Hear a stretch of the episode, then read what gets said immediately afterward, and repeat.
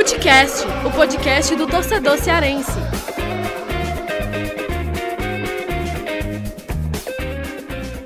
Vem que vem com a gente, rapaziada. Futecast na área. Eu, Lucas Mota, tô aqui com Thiago Minhoca e Afonso Ribeiro para mais um episódio. E olha, já agradeço bastante aí a audiência da rapaziada no Futecast. Nossos dois últimos episódios foram recordes aí de audiência, de download. O pessoal tá uh, querendo saber demais, viu, Thiago Minhoca, sobre esses cenários de Libertadores. Nos últimos episódios a gente já abordou isso e nesse em específico a gente vai destrinchar tudo, porque só faltam três jogos para Ceará e para Fortaleza encerrarem as, su as, suas participações na Série A. E claro, né, a expectativa é que os dois consigam carimbar essa vaga aí para Libertadores ou para pré-Libertadores. A gente vai falar muito sobre isso. Recados importantes, sempre aqui no começo do programa. A gente está lá no Twitter, arroba Podcast. A gente sempre está soltando os episódios, as novidades aí dos nossos programas. E também tem o nosso e-mail, que é o, o Footcast podcast.gmail.com. Você pode mandar lá e-mails, sugestões, é, sugestões inclusive de convidado né, para o nosso episódio da, das quintas, que é o Footcast Entrevista, que inclusive nesta próxima quinta a gente vai estar tá lançando aí uma entrevista exclusiva com o Luiz Otávio, na íntegra, o, o Afonso Ribeiro entrevistou o Luiz, e que uma entrevista que foi muito legal, né? O torcedor, por exemplo, vai saber um pouco sobre a trajetória do Luiz Otávio, como que o Luiz Otávio chegou nesse patamar hoje que ele se encontra, é, teve que largar o curso lá, né? O, Luiz Otávio largou a faculdade para postar no sonho depois de um acidente com o irmão dele. Então, a história do Luiz Otávio é muito legal e essa entrevista na íntegra, na quinta-feira, já vai estar tá no ar aqui no Footcast. E claro, né, ativa o sininho aí na sua plataforma preferida para que você seja sempre notificado dos novos episódios do Footcast.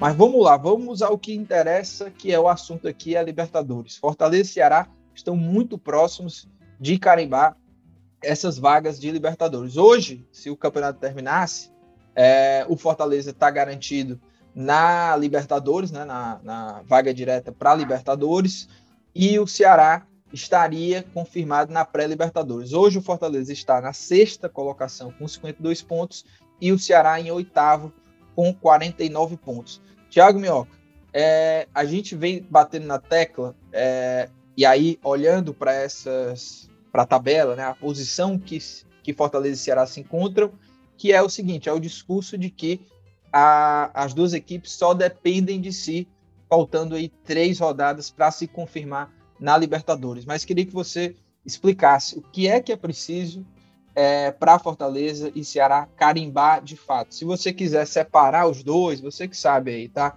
Se quiser falar primeiro do Fortaleza, que está ali na briga pela vaga direta, depois o, o Ceará, enfim. Conta aí, destrincha. É contigo, Minhoca. Então, Lucas Mota, a gente tem aí, né, nessa reta final, situações diferentes para Ceará e Fortaleza, e eu vou explicar o motivo, o, primeiro, o motivo principal, né, da, das diferenças de pontuação. O Fortaleza, né, que tem muitas derrotas e poucos empates, tem muitas vitórias, né? Tem 15 vitórias no campeonato. O Ceará, pelo contrário, o Ceará tem pouquíssimas derrotas, oito derrotas apenas, mas tem muitos empates e um baixo número de vitórias. Então, para o Ceará, comparado às outras equipes, com exceção ali do Cuiabá e do São Paulo, que também tem muito número de empates, o Ceará, quando empatar em pontuação, ele vai perder para essas equipes. E o Fortaleza, ao mesmo tempo, ele tem a vantagem de empatando com as equipes que estão ali na frente dele, ou disputando ali com ele, ele vai ficar à frente. Então, esse é o primeiro ponto para destacar, porque o número de vitórias, na hora que eu for estabelecer aqui a pontuação, vai diferenciar para Ceará e para Fortaleza. Primeiramente, vamos falar sobre a questão da fase de grupos, certo? A fase de grupos, eu estou projetando aqui uma projeção, não é nada de exatidão, por volta de 56 pontos uma equipe para garantir a permanência, como eu já tinha falado aqui na semana passada. Então, para o Fortaleza especificamente, ele precisaria ali de uma vitória e um empate. Só que, e aí só para trazer alguns cenários, o Corinthians já tem 56. O Corinthians bastaria fazer um ponto para passar esses 56 pontos que eu estou projetando. O Red Bull Bragantino, por exemplo, teria que ter quatro pontos se for o Fortaleza. Se for o Fortaleza, porque o, o Bragantino está com 53, se fizer três, faz 56, mas perde no, no número de vitórias.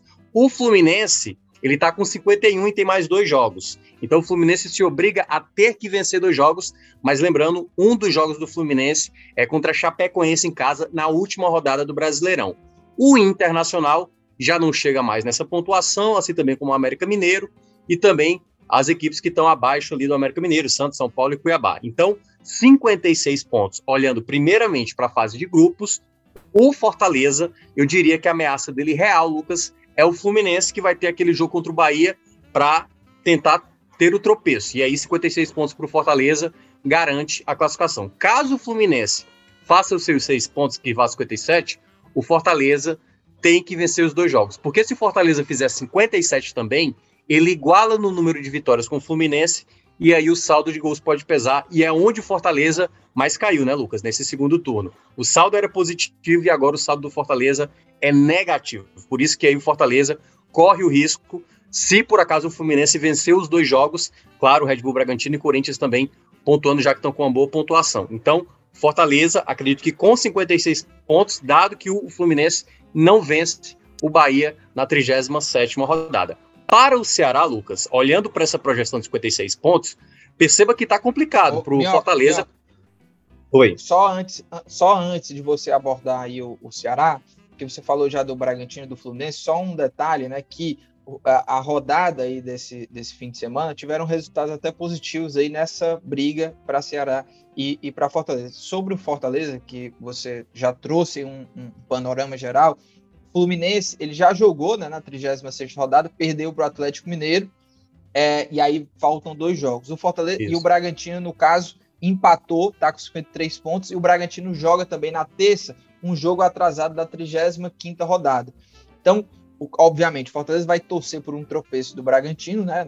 Nesta terça-feira, a gente está gravando aqui segunda-feira, dia 29, e o Fortaleza hum. pode aí, tem a chance, né, Minhoca, de já bater quase ali nessa pontuação de 56 pontos, já nesse jogo aí contra o Juventude, né? Então, é um jogo super importante.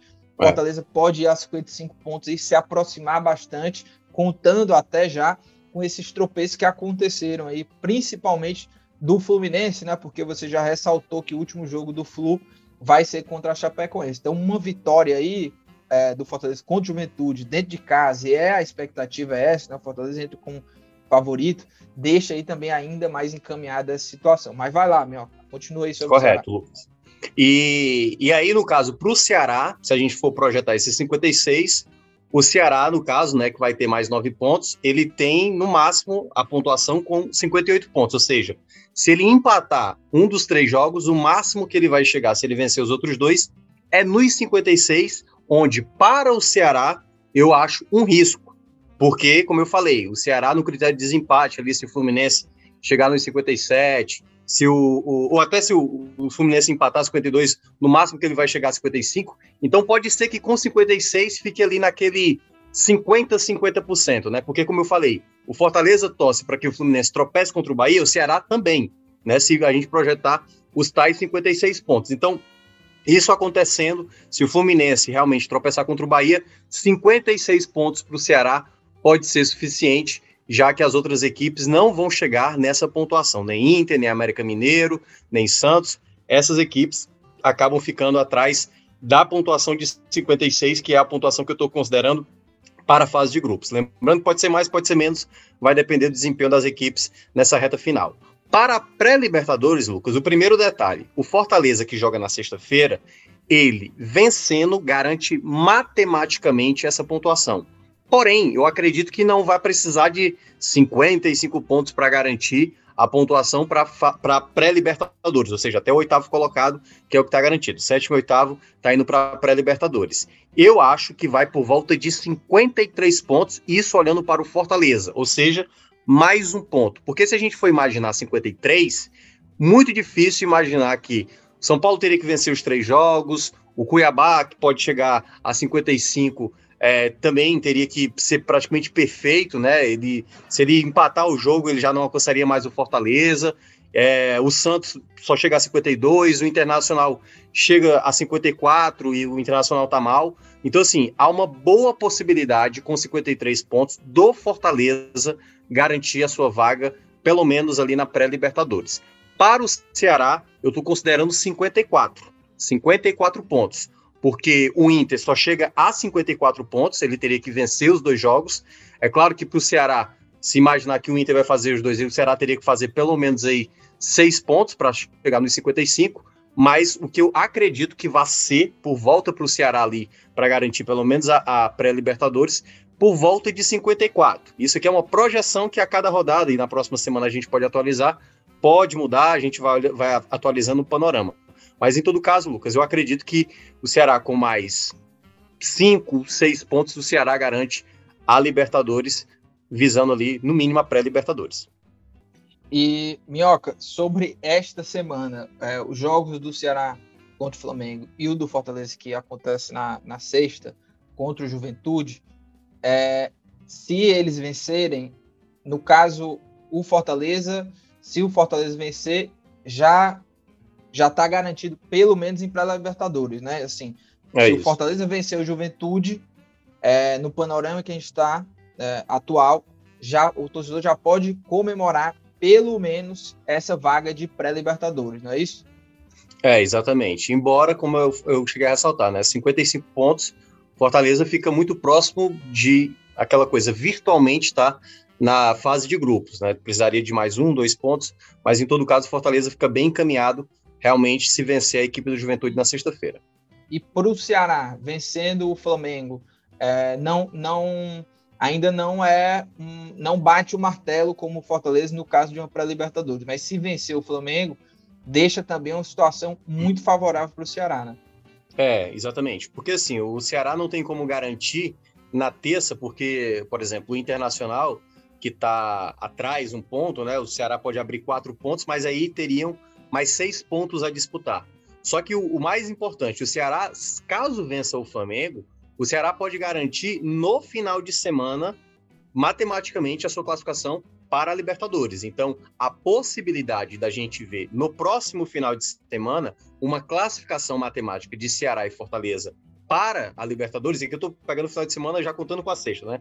Ali na sexta, o Ceará joga no domingo, a gente vai ter jogos na segunda, então as combinações de jogos que poderão acontecer na, até o, a próxima segunda-feira, a gente pode ter já a confirmação pela primeira vez a equipes nordestinas disputando uma Libertadores via Série A de pontos corridos. Pela primeira vez, duas equipes do Nordeste disputando a Libertadores da mesma temporada, que no caso vai ser do próximo ano 2022, e pela primeira vez o futebol cearense nesse cenário. Além de que, olha a quantidade de recordes que pode ser batido, Lucas. Pela primeira vez, dois nordestinos entre os dez primeiros, o Fortaleza pela segunda vez conseguindo, conseguindo isso, o Ceará pela primeira vez ficando entre os G10. Então, é o futebol cearense realmente aí para tentar é, bater marcas significativas nessa temporada, o que comprova realmente o bom momento do futebol cearense. É, e, inclusive, a gente é, falou muito no episódio anterior sobre o protagonismo de Ceará e Fortaleza no Nordeste, né? A gente viu aí é, o, na Série A mesmo, Bahia e Esporte brigando para não cair. Na Série B, o Vitória caiu para a Série C. É, a gente não teve aí, né? A, na Série B foi um quase, é, mas acabamos não tendo nenhum nordestino subindo para a Série A. O CSA bateu na trave então, Ceará e Fortaleza, mais do que nunca, são hoje esses protagonistas do Nordeste. E faz 32 anos, né, Thiago Mel, que não, não vai um nordestino para a Libertadores via Campeonato Brasileiro, né? Porque a gente teve a, o, aquele esporte lá é, no, em 2008, né, carimbando a vaga mais pela Copa do Brasil, né? Porque foi campeão em cima do, do Corinthians. E só para fechar aqui esse assunto, é, Minhoca, um empate do Ceará diante do Flamengo, é, como, é, como que você classificaria assim, esse resultado? Porque vencer o Flamengo no Maracanã, por mais, e a gente vai abordar mais é, no segundo bloco, tá? Sobre o Ceará em específico, esse jogo contra o Flamengo, mas é, um empate, porque uma vitória é um cenário difícil, por mais que o Flamengo é, esteja aí no momento turbulento. Mas o empate, como é que você classificaria aí para o Ceará? O empate, o empate é muito importante por um motivo, Lucas. A gente vai ter o América Mineiro jogando também nesse meio de semana. Né? Acho que joga amanhã. É, joga amanhã, exatamente, às nove da noite. É, amanhã a gente está gravando aqui na segunda, então nessa terça-feira, né? É, e vai enfrentar a Chapecoense em casa. O América Mineiro está muito bem no campeonato e deve vencer, né? Deve chegar aos 49 pontos, que hoje é o que o Ceará tem. Por isso que é importante, porque se o Ceará perde para o Flamengo, o América Mineiro passa o Ceará. E aí o América Mineiro já começa a ter, digamos, a vantagem do jogo que vai ser do domingo. Então é muito importante o Ceará pontuar, pelo menos, ter um empate, para ter o América Mineiro atrás dele, porque aí o América Mineiro vai ter que se expor mais, tentar vencer, para tentar ainda garantir ali uma vaga de Libertadores. Isso pode favorecer o Ceará. O Ceará tem mostrado realmente um bom contra-ataque.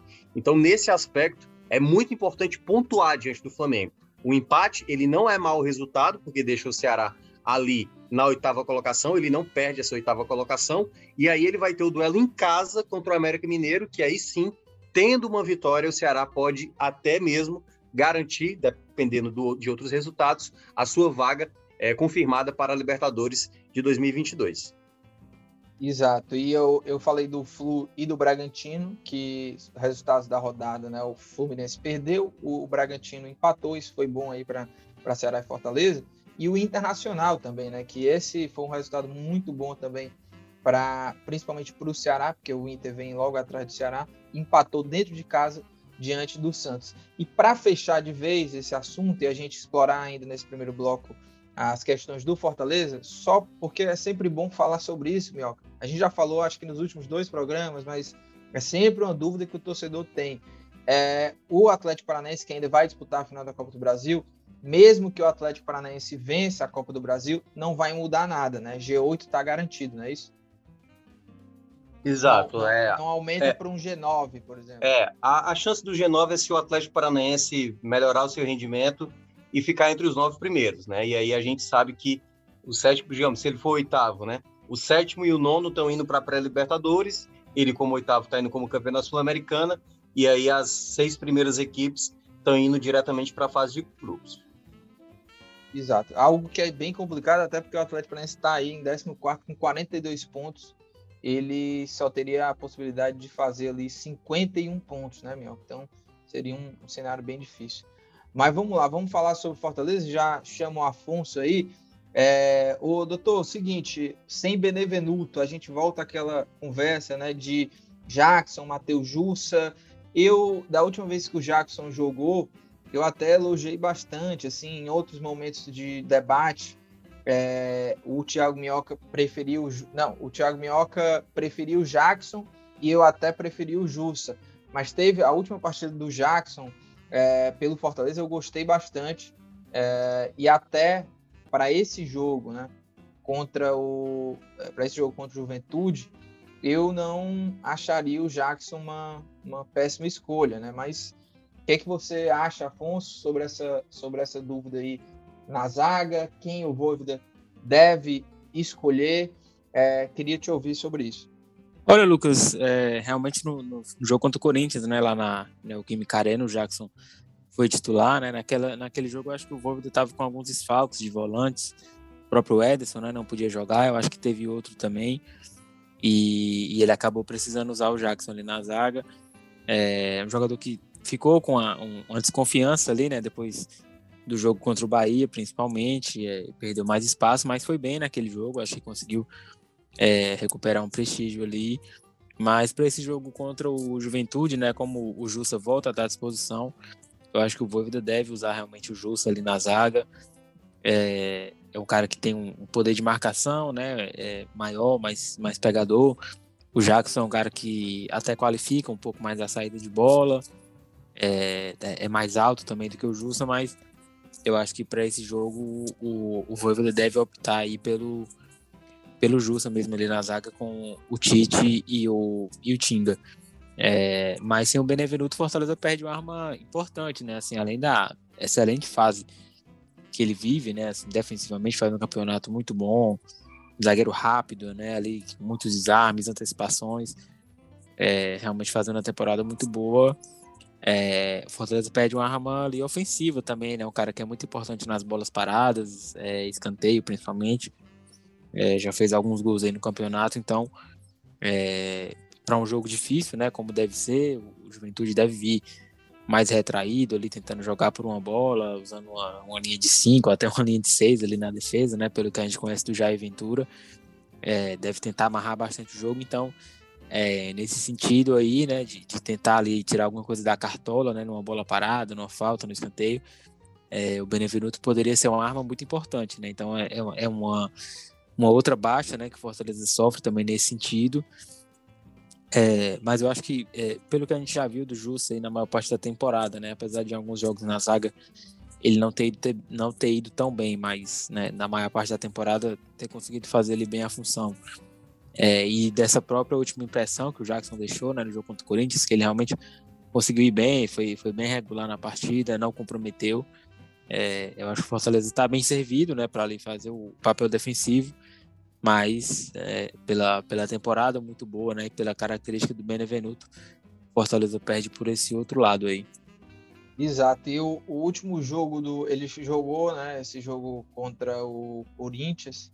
E o último jogo dele foi contra o São Paulo, né? Ele já entrou ali mais para a reta final do jogo. O, o Afonso, ainda sobre a, essa questão do Fortaleza, esses ajustes que o Voivoda precisa fazer, e o Fortaleza que vive o seu pior momento na, na Série A, a, até foi assunto, né? Foi pauta, virou matéria no portal Esporte do Povo, que é a pior sequência do Fortaleza, é, o pior rendimento do Fortaleza nessa Série A, essa sequência dos últimos sete jogos, que o Fortaleza perdeu cinco, empatou um jogo e venceu só uma partida, no caso, venceu o Palmeiras é, dentro de casa por 1 a 0.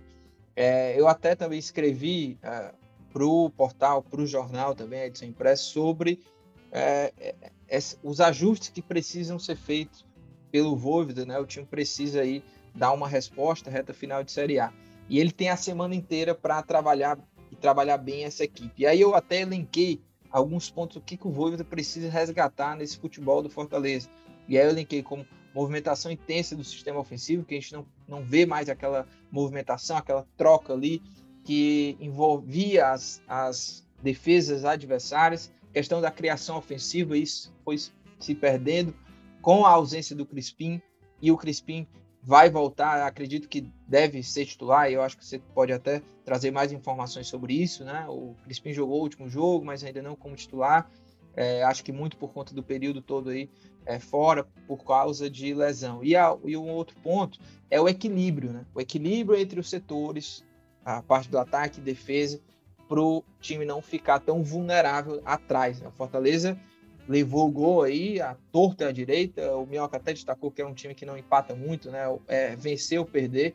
Mas, assim, ficou muito escancarada a parte é, defensiva do Fortaleza, principalmente nesse recorte. Há um desequilíbrio grande aí nesse time do Fortaleza. Então, queria te ouvir.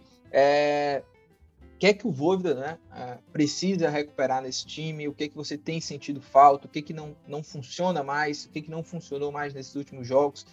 e o quanto que você acredita que o Crispim pode realmente ser um cara decisivo e mudar essa dinâmica, principalmente na, na criação ofensiva.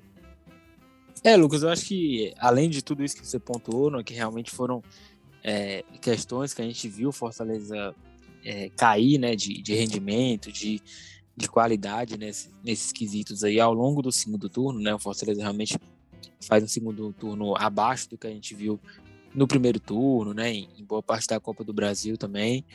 É, eu acho que o próprio Voivoda também precisa é, de ajustes, né, digamos assim, precisa ajustar alguns conceitos, alguns pensamentos que ele tem. É, desde o jogo contra o Palmeiras, né, a gente viu que ele fez ali uma leve mudança no esquema, né, passando a usar duas linhas de quatro, né, com os dois atacantes, não era mais aquele 3-5-2. É, acho que funcionou bem contra o Palmeiras, ali dentro da proposta de esperar um pouco mais o Palmeiras. O Fortaleza acabou conseguindo ali fazer um gol no primeiro tempo e no segundo tempo se segurar bem, né, para garantir a vitória. É, e contra o Santos funcionou, acho que ali na segunda metade do primeiro tempo, né, ali a partir dos 25 minutos é, até o final do primeiro tempo, que o Fortaleza conseguiu é, pressionar mais o Santos, atacar e, e levar perigo. É, mas na maior parte do jogo a estratégia não funcionou. É, e eu acho que isso passa muito também pela questão da ausência do Crispim, né? Como você citou. É, a expectativa geral era de que o Crispim, quando tivesse disponível, né, aí para esse jogo já contra o Santos, voltasse a ser titular. É, o Bruno Melo é um cara que defensivamente acho que não não compromete na maioria das vezes, mas ofensivamente deixa a desejar, né? Principalmente em relação à característica, que é muito diferente é, do Crispim, né? O Crispim, além da qualidade com a bola nos pés, é, né, de, de, criação, construção de jogadas, ele é muito, muito importante na bola parada, né? Tanto que é o principal garçom do time. Então, acho que isso faz falta naturalmente, né? Era um desfalque que a torcida é, contava os dias para poder voltar a contar com ele, porque é, foi uma peça muito importante ao longo da temporada. E, então, acho que é, é uma, mudança, uma mudança natural que o Volvida tem que fazer. É, é voltar para esse 3-5-2 e colocar o Crispim ali na, na ala esquerda, né, para que ele volte a ser é, esse cara da, da, construção também de jogadas, de armação. É, o Pikachu é muito importante nisso, né? Quando ele, quando ele opta por escalar o Matheus Vargas no lugar do Lucas Lima, é, ali na parte central, isso, a, questão da criação, né, de armação de jogadas acaba caindo um pouco, né, porque o Vargas é mais o cara ali da marcação, da entrega, de pressionar a saída do adversário.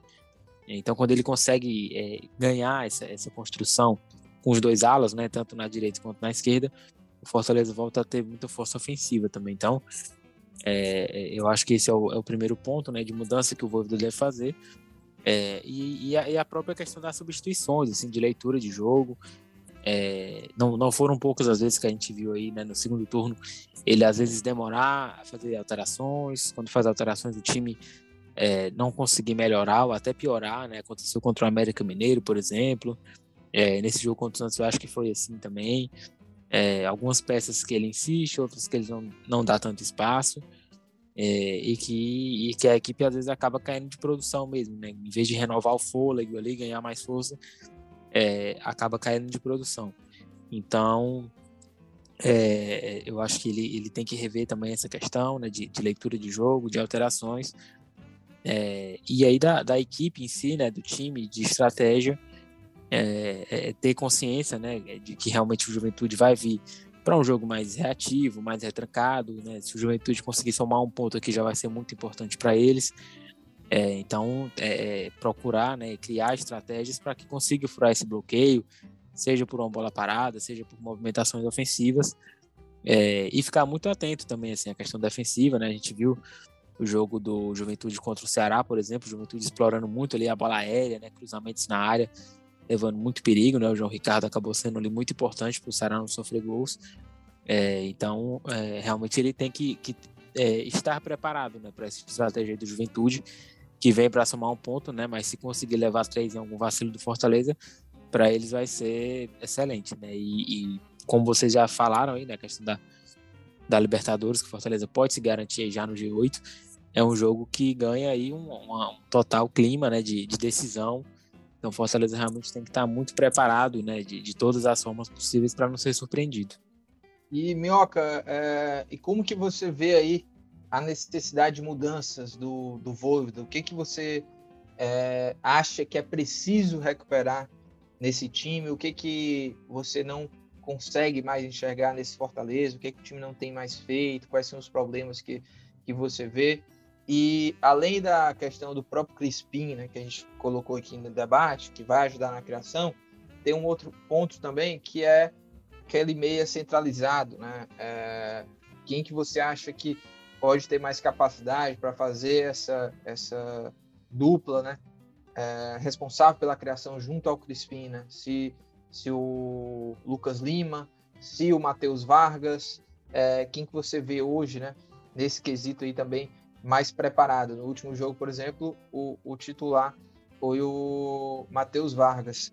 Fala aí, Minhoca. Então, Lucas, é, é, eu acho que o Fortaleza não tem muito assim o, o que mudar tanto, né? Não tem nada considerável.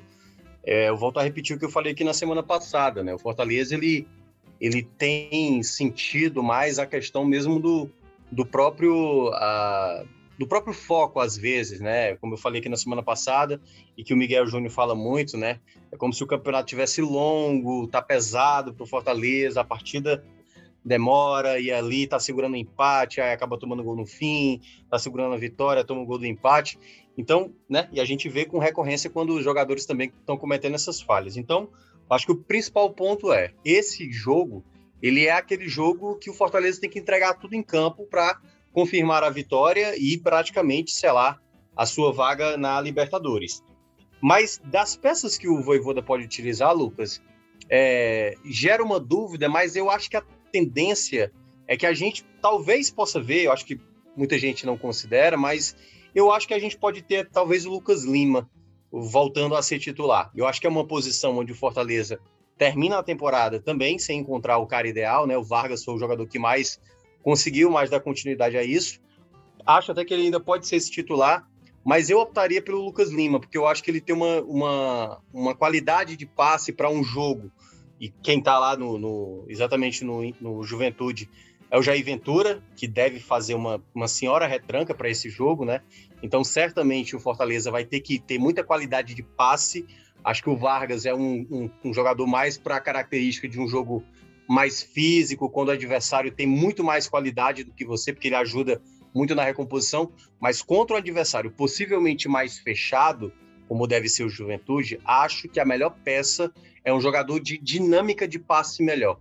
E o Lucas Lima, mesmo não tendo a mesma intensidade, a mesma entrega que o Vargas consegue entregar, ele é um cara que, no meio ali de uma defesa muito bem postada, ele pode encontrar um passe, encontrar um jogador numa melhor situação. Então, nesse aspecto, eu optaria por um jogador mais técnico, de visão de jogo, como o Lucas Lima, do que propriamente um jogador mais de entrega tática e de disposição, como é o Matheus Vargas. E aí, dependendo da situação, eu entraria com o Matheus Vargas no segundo tempo, porque ele taticamente é melhor do que o Lucas Lima. Então, as minhas escolhas seriam mais nessa. Na defesa, Lucas, eu diria que é a grande, a grande questão, né? Mas eu acho que é capaz do Jackson, né? O Jackson foi escolhido, você falou bem, a última partida dele, ele, ele foi bem, ele foi, ele foi muito bem, assim. É porque eu acho que a expectativa era tão baixa com o Jackson que a boa partida que ele fez até pode ter soado como ele fez uma ótima partida, mas ele fez uma boa partida. E eu acho que ele mantendo esse desempenho do último jogo que ele foi acionado, eu acho que ele tem boas possibilidades de ser o escolhido. O Jackson? Isso. Você preferiu o Jackson do que o, o, o Jussa, né? É, eu, eu preferia. Porque é o jogador que joga centralizado. Eu não gosto de tirar. Um eu não tiraria sair, o Tite pelo lado esquerdo. Eu não tiraria o Tite pelo lado esquerdo. Man, é, manteria o Tite. Eu, eu, eu, também eu faria essa, essa configuração aí na, nas zagas. Jackson por dentro, Tite e Tinga mais aberto. Mas enfim, vamos ver o que vai acontecer. A gente encerra esse primeiro bloco aqui. Vamos passar para o segundo bloco para a gente abordar o Ceará.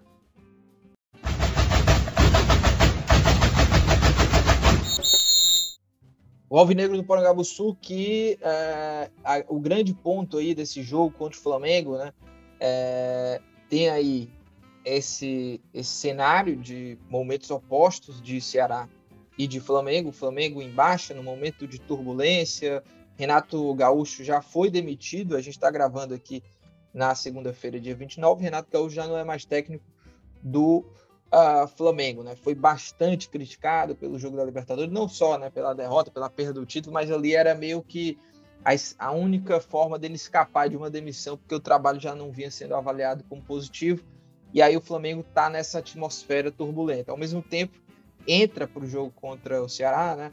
Precisa, joga em casa no Maracanã, precisando dar uma resposta ali para o torcedor para esse momento, para já é, tentar dar essa volta por cima, apesar de que para o Flamengo já não tem muita coisa para brigar no, na temporada, né? Acabou assim para o Flamengo.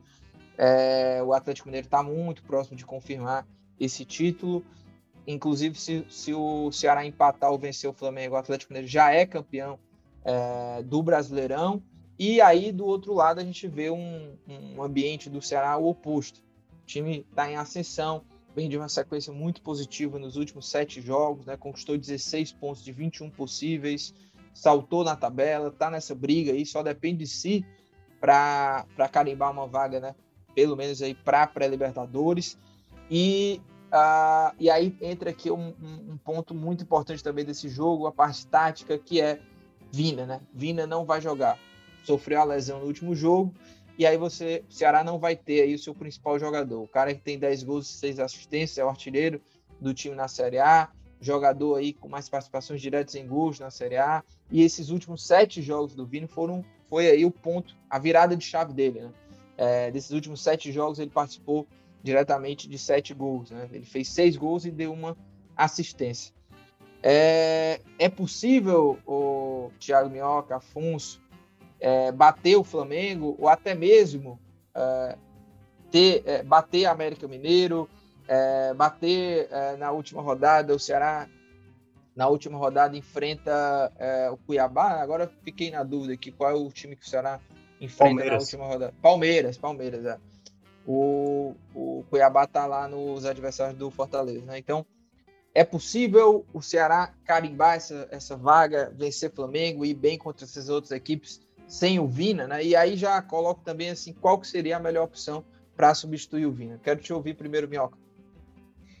É, Lucas, é, é, uma perda considerável, né? Porque o Vina tem sido o principal jogador do Ceará, assim, cresceu muito na mão do Thiago Nunes, algo que também a gente tinha abordado na semana passada, ele passou a ser um jogador decisivo, porque antes ele estava jogando bem, mas não estava colaborando diretamente, né? Não estava conseguindo balançar as redes, fazia realmente o goleiro adversário trabalhar muito, mas agora ele tem sido muito importante, né? Como você falou, vem numa sequência aí de sete participações é, nos últimos sete jogos.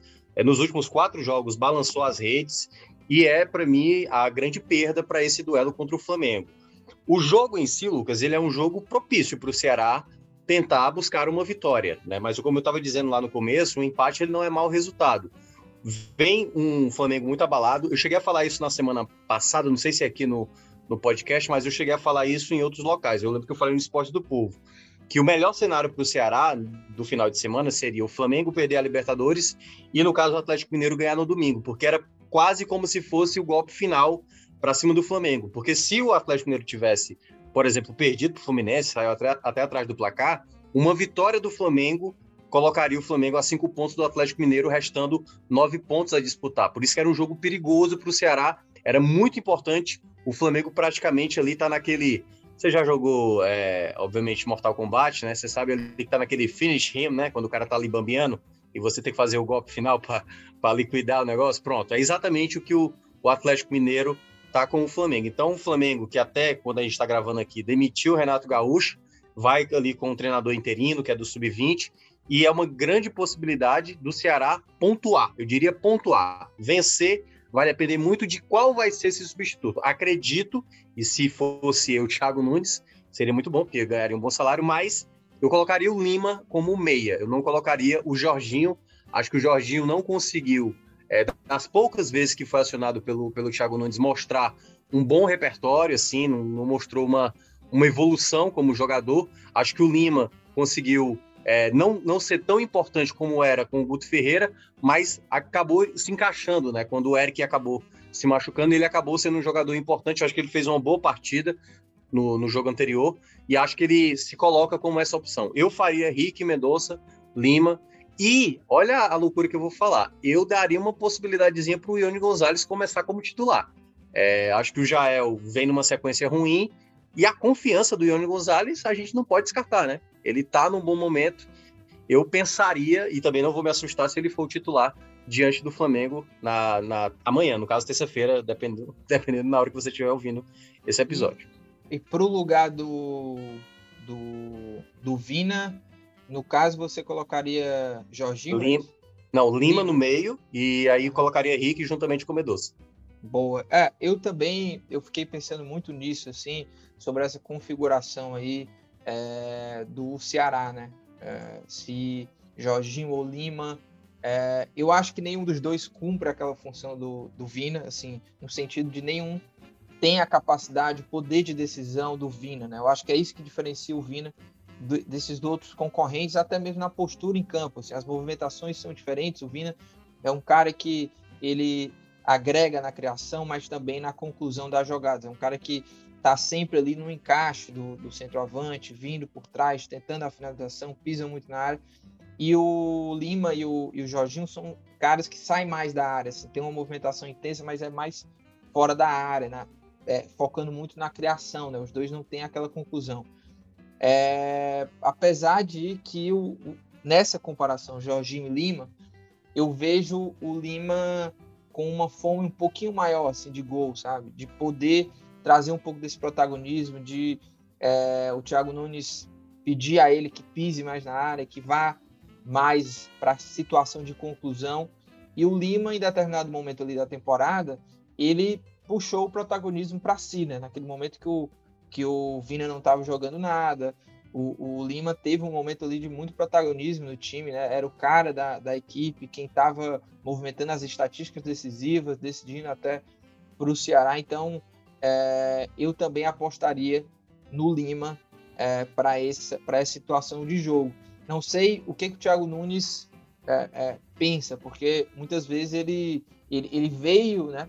Ele veio a apostar mais no Lima agora que o Eric é, acabou se lesionando, inclusive o Eric está fora do jogo, né? O Messias retorna, mas o Eric não vai para o jogo, não viajou. É, e o Thiago Nunes gosta muito de jogar com dois pontos, né? E aí, se ele traz o Lima para ser o meia, né? Ele volta a ter dois pontos mesmo mais de velocidade, mais agudos, no caso, essa formação que o Thiago Minhoca falou, né? Do, do Rick e do Mendonça. Mas curioso também essa aposta no, no Ione Gonçalves, hein, Minhoca? É um cara que, de fato, né, vem numa crescente, está confiante, está decidindo os jogos. O Jael, que é um cara que eu gosto ali da função dele como pivô, mas não está fazendo gol, né? Mas eu acho difícil o Thiago Nunes mudar, assim. Eu acho que ele vai manter essa, vamos, vamos dizer assim, arma secreta do Ione para o segundo tempo. Mas, Afonso, e aí? Como é que você vê a situação do Ceará? É possível ter um Ceará competitivo, forte, sem o Vina decisivo, né? E quem você acha que poderia se encaixar melhor aí para cumprir a função do Vina e manter o Ceará aí competitivo para vencer o Flamengo? Olha, Lucas, eu acho que é competitivo dá sim, né? É claro que o Vina faz muita falta ali na questão realmente de, de decidir, né? Como vocês falaram, o cara que é, conseguiu né, voltar a ser muito eficiente, muito decisivo, né, fazendo gol, participando, dando assistência. É, vinha em uma sequência impressionante né, nos últimos jogos, então vai, vai fazer muita falta por isso, né, sem dúvida. É, e ali para organizar a equipe né, na ausência dele, eu acho que não tem muito o que fugir do que vocês falaram aí. Né? O Jorginho é um cara que jogou bem pouco né, com, com o Thiago Nunes. É, até entrou ali no último jogo contra o Corinthians, né? E se eu não tiver maluco aqui, qualquer coisa vocês me corrigem, mas ele até teve o lance ali que entrou na área, né? E poderia ter, enfim, finalizado, construído a jogada e, e mergulhou ali, né? Tentando cavar um pênalti, né? Desperdiçando a jogada. E, e, e, não, não vinha bem já com o Guto, né? Acabou tendo pouca chance com o Thiago. Não acho que é, seja um cara que consiga ali desempenhar a função com qualidade, né? Principalmente é, do que esse jogo precisa, né? Por mais que o Flamengo esteja aí em crise, num momento complicado, sem, sem treinador, é, o Ceará vai enfrentar o Flamengo no Maracanã, né? Então sempre é um jogo muito difícil. É, o Lima é um cara que também não vinha tendo muita chance, mas aí conseguiu é, ganhar mais espaço, né? Voltar a ser titular e conseguiu voltar a jogar bem. Então tá com confiança, acho que pode executar ali aquela função é, mais centralizado sem problema nenhum. É, e aí o, o Eric, né, seria um cara muito importante para esse jogo, né, mas continua, continua fora. É, é, é uma baixa que o Ceará sente também, né, para algumas situações.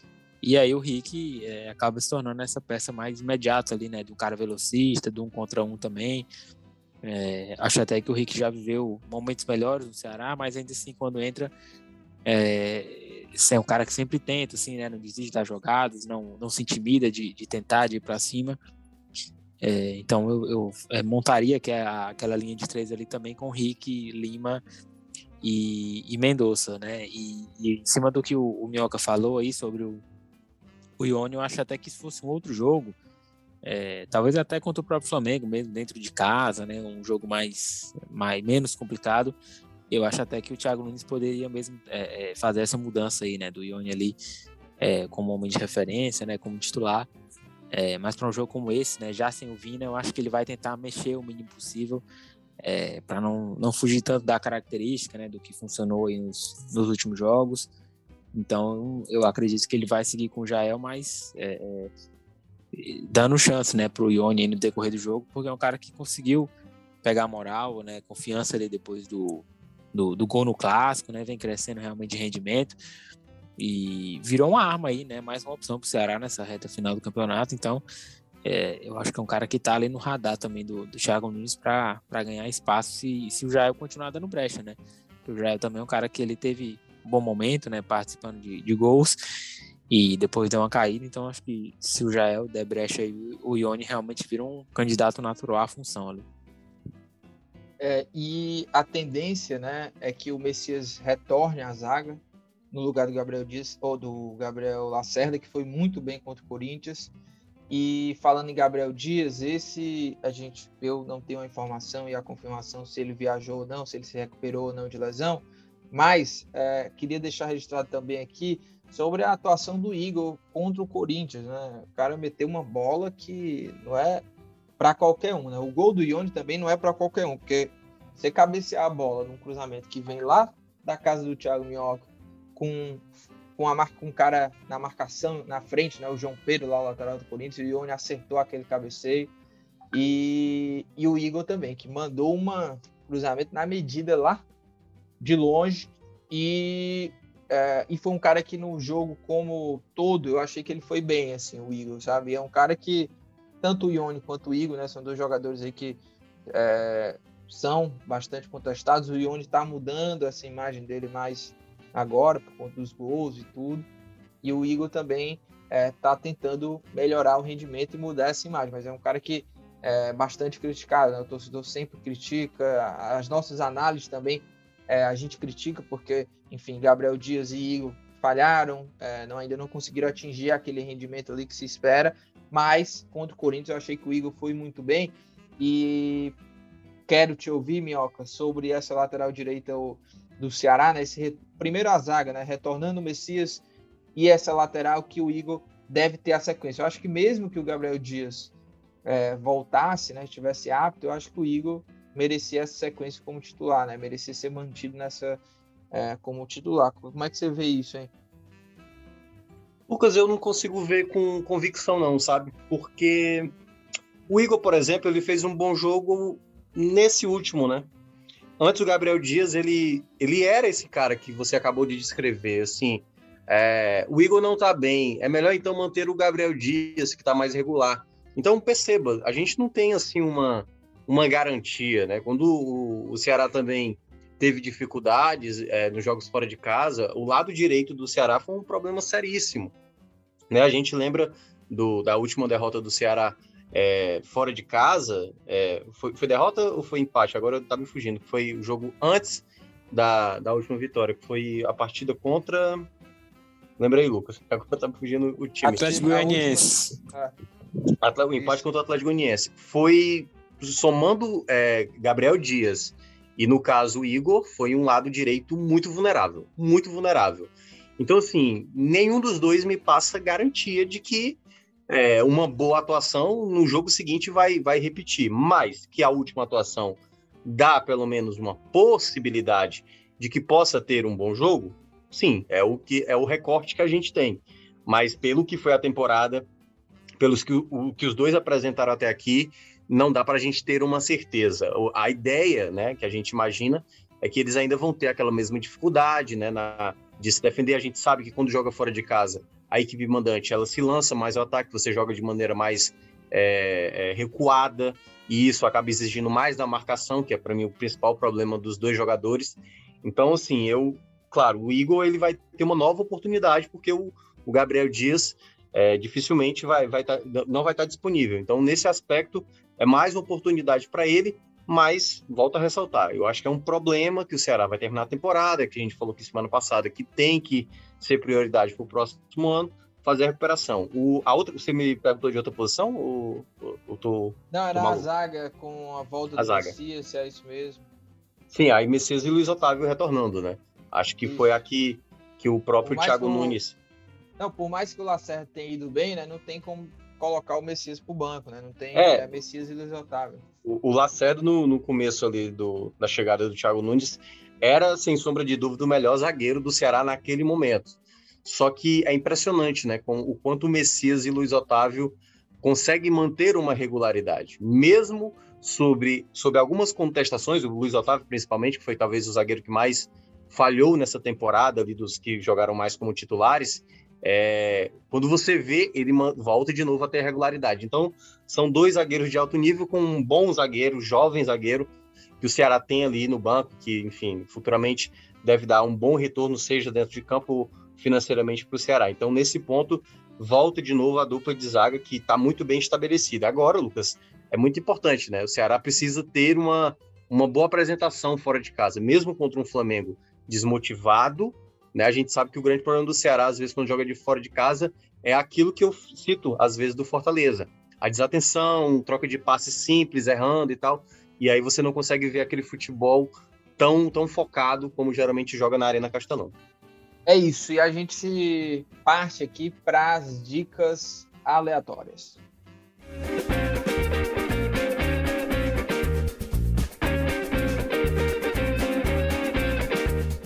Afonso Ribeiro, Thiago Minhoca, chegou aquele momento, hein? Afonso, vou já começar com você, que a sua dica, ela promete, promete bastante. Qual que, que, que você traz de ruim e bom ao mesmo tempo, hein, Afonso? pensando em, em, dar uma indicação boa no filme que eu vi no fim de semana aí, mas eu vou guardar, vou guardar essa indicação boa, realmente vou de dica ruim hoje. É, o filme na Netflix ainda não é Alerta Vermelho, né, que gerou um debate aqui semana passada, se é bom ou é ruim, ainda, ainda não consegui ver, mas eu vi esse filme brasileiro que tem do Leandro Hassum e a Juliana Paz, né, acho que é Amor Sem Medida o nome, e é, é realmente Nossa horroroso. Senhora. É um filme realmente horrível, né? Acho que é uma hora e meia de filme ali. É muito ruim, a história aqui não vai para canto nenhum, não tem nada de proveitoso, mas para quem gosta de coisa ruim aí, realmente não quiser dar risada, fica a indicação aí. Afonso, maravilhosa essa dica, hein? Maravilhosa. Não tenho nem muito o que acrescentar aí. Essa maravilhosa dica de Afonso Ribeiro. Eu fiquei na dúvida que eu, eu indiquei no episódio é, anterior, né, sem ser o, a, o episódio de edição especial que a gente fez sobre inclusão social, é, eu indiquei Jogo Perigoso ou não? Vocês lembram se eu indiquei esse filme, que é na Prime Videos? Porque se eu não tiver indicado, eu, sei, tá? eu, é, eu, vou, eu vou colocar ele aqui de novo, vou ressaltar esse filme lá da Prime Video, Jogo Perigoso, que é, na Prime Video ele está disponível como filme, né? Mas esse projeto é um projeto é, de alguma plataforma de streaming aí, de, eu não sei da onde, eu agora perdi aqui o nome né, dessa plataforma, é, fora do Brasil, tá? E ele, o projeto ele foi lançado como série e com episódios curtíssimos, né? Assim, de 5, 7 minutos. E aí, a, aqui para Prime, ele veio como filme, né? Então juntaram tudo, transformaram em filme aí de duas horas é aquele. Me lembrou muito, viu? Aqueles filmes da década de 90, aquelas ações com, com Bruce Willis, sabe? É um, tem uma pegada meio dessa época aí. Ele é ruim e bom ao mesmo tempo, ele. Ele, para você que entende essa, esse conceito, né? Ele vai, é uma boa diversão ali, ruim, bom, tem hora que tá ruim, tem hora que tá boa, mas é a minha dica aí, é, duvidosa, que é jogo perigoso. E a dica boa, de verdade mesmo, mas assim, né? Pode ir tranquilamente, você vai passar ali duas horinhas de diversão na, na sua cama, na sua rede, ou seja, lá onde você assistir. E tem uma, uma dica também que, cara, esse cara, ele é monstro. Ele é monstro no que é o Chappelle. É, ele fez aí mais um. Tem vários especiais dele na Netflix recentes, né? Dos últimos anos para cá. E tem aí o mais recente, que é agora desse ano de 2021, que, desculpa, é, inclusive o nome é Dave Chappelle Encerramento, né? Como se fosse aí o, o último especial dele é, por um tempo e tal. E eu não sei se você já assistiu algum stand-up, alguma apresentação dele, mas é, ele é um cara super polêmico, um cara que trata sobre temas assim muito delicados é, e ele faz assim muitas piadas e aí tem gente que tenta cancelar ele, mas ele tá aí e ele é um cara que, é, por mais que ele seja, ele trata de assuntos aí muito importantes é, e assuntos, né, espinhosos, né? E o cara está ali há muito tempo. Ele fala sobre racismo, né, questões é, da comunidade LGBTQIA+, ah, sobre feminismo, enfim, ele vai colocando aí pautas importantes e, é, enfim, vocês precisam ver e tirar aí a, as próprias conclusões aí do Dave Chappelle. Minhoca, vai lá. O que, que você traz aí, hein? Cara, eu vou trazer aqui uma parada que tem a ver com música e também, obviamente. Você veio empolgado, hein? Eu vi que você falou com empolgação, né? Parece. É sempre a minha. né? Tomou aquele a... caldo de cana com suco de tamarindo, né? É, eu sou a empolgação em pessoa. Cara, a minha dica vai lá do, do Disney Plus, né? Que é o do streaming, que é The Beatles Get Back, que é o, um documentário sério, né? Uma série documentário contando ali uh, os Beatles na gravação dos últimos álbuns. E são três episódios, né, três partes, é, falando ali dos 20 dias, mais ou menos, que os Beatles têm para três semanas, né? Três semanas para os Beatles é, fazerem canções, prepararem um show ao vivo e tentar se apresentar. E, e é praticamente a última apresentação deles ao vivo, né? Então, assim, é, vale muito a pena para quem gosta de Beatles, vale mais ainda para quem é Beatlemaníaco já deve saber boa parte dessas coisas, mas o mais legal é que o Peter Jackson, que é o diretor do documentário, que é o que fez O Senhor dos Anéis, é, ele, ele traz realmente assim muitos muito conteúdo, né? O vídeo realmente mostrando as, a maneira como as canções são feitas. Então, para quem conhece as canções, é muito legal como eles estavam travados numa parte e para quem já conhece a música sabe como a música desenrola e realmente vendo eles pensando em como terminar a canção, né? Meio que polir a canção. É muito legal, vale muito a pena.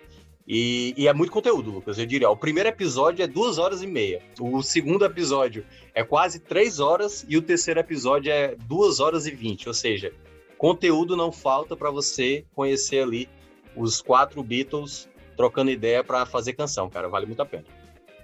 Boa. É, e com essas dicas a gente vai aqui para o encerramento, né? Este podcast é uma realização do Povo Online.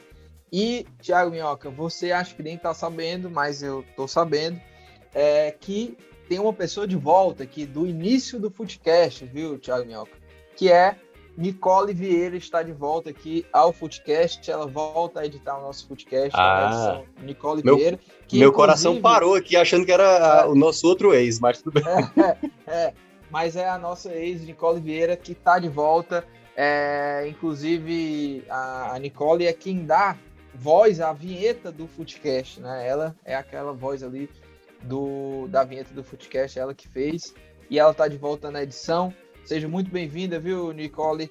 A gente uh, fica muito feliz da, do seu retorno, inclusive por conta disso, né? A Nick sabe tudo aqui do Footcast, tá desde o começo e tá de volta. É isso. Tamo junto. É, na próxima semana a gente está de volta. Lembrando, né? De volta para o episódio linear, mas na quinta-feira tem episódio novo, Footcast Entrevista com Luiz Otávio. Um abraço. Obrigada, Lucas. É uma delícia estar de volta. Beijos, a editora.